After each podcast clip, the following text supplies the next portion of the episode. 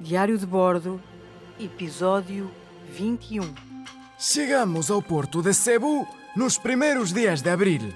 Cebu é uma ilha nas Filipinas, localizada na região central, mesmo no coração do arquipélago.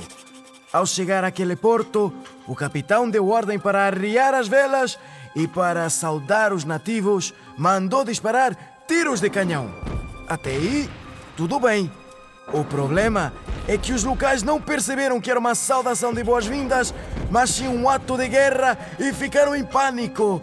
Depois de atracar, o capitão ordenou que eu e mais alguns membros da tripulação, juntamente com o intérprete, fôssemos ao encontro do rei da ilha, chamado Umabon.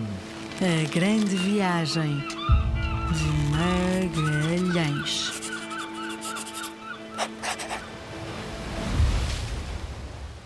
Quando chegamos perto dele, reparei logo que o rei estava muito assustado e inquieto. Foi então que pedi ao intérprete para dizer o seguinte: Diz ao rei Umabon que os tiros que ouviram foram de saudação e não de ameaça. Diz-lhe que viemos em paz. Dumatin kami sa kapayapan.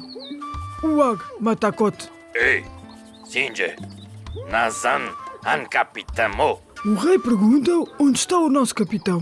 Diz-lhe que está no barco e que tem muita vontade de o conhecer. Ai a nossa banca. Atnaísna, Makilala, Angari. Gusto Kong Aniwana. An Yom Kapitan Sayupanan. O rei está a convidar o capitão para uma cerimónia. E assim foi. Depois de falar com o rei, dirigimos-nos ao capitão para relatar o sucedido. Então, Pigafetta, como correu a conversa? No início, o rei estava muito desconfiado porque não entendeu a nossa saudação. Acho que as saudações aqui são mais com flores. Mas depois a conversa correu bem. Até fez um convite ao meu capitão para uma cerimônia com alguns embaixadores. Isto está a parecer-me que este rei é um comerciante, um homem de negócios. Nesta vida, nada é de borla.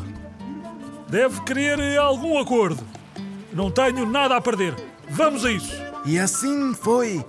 O rei tinha preparado um lanche e o capitão tinha mesmo razão. Aquele encontro foi mesmo para firmar um encontro entre Cebu e Espanha.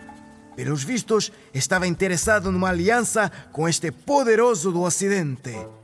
A relação de Magalhães com o rei estava de vento em popa, de tal maneira que o Mabon aceitaria converter-se ao cristianismo como sinal de amizade. Dias mais tarde, chegaram algumas notícias, menos boas. O rei Mabon pediu para lhe dizer que nem todos os chefes das outras ilhas estavam de acordo com esta aliança. E um, em particular. Mas quem? Mas onde? Mas como se chamam? É uma ilha que ao lado chama-se Mactan e é governada por dois chefes. Mas quem são eles? Zula e Silapulapu. Mas estão os dois contra mim. Não pelos vistos, só um. O chefe Silapulapu. Então quer dizer que na mesma ilha um chefe está a meu favor e outro não. Hum, Deixa-me pensar. Já decidi. Vou fazer uma visita a esse chefe que tanto se opõe à nossa aliança. Levarei meia centena de homens, penso que será o suficiente.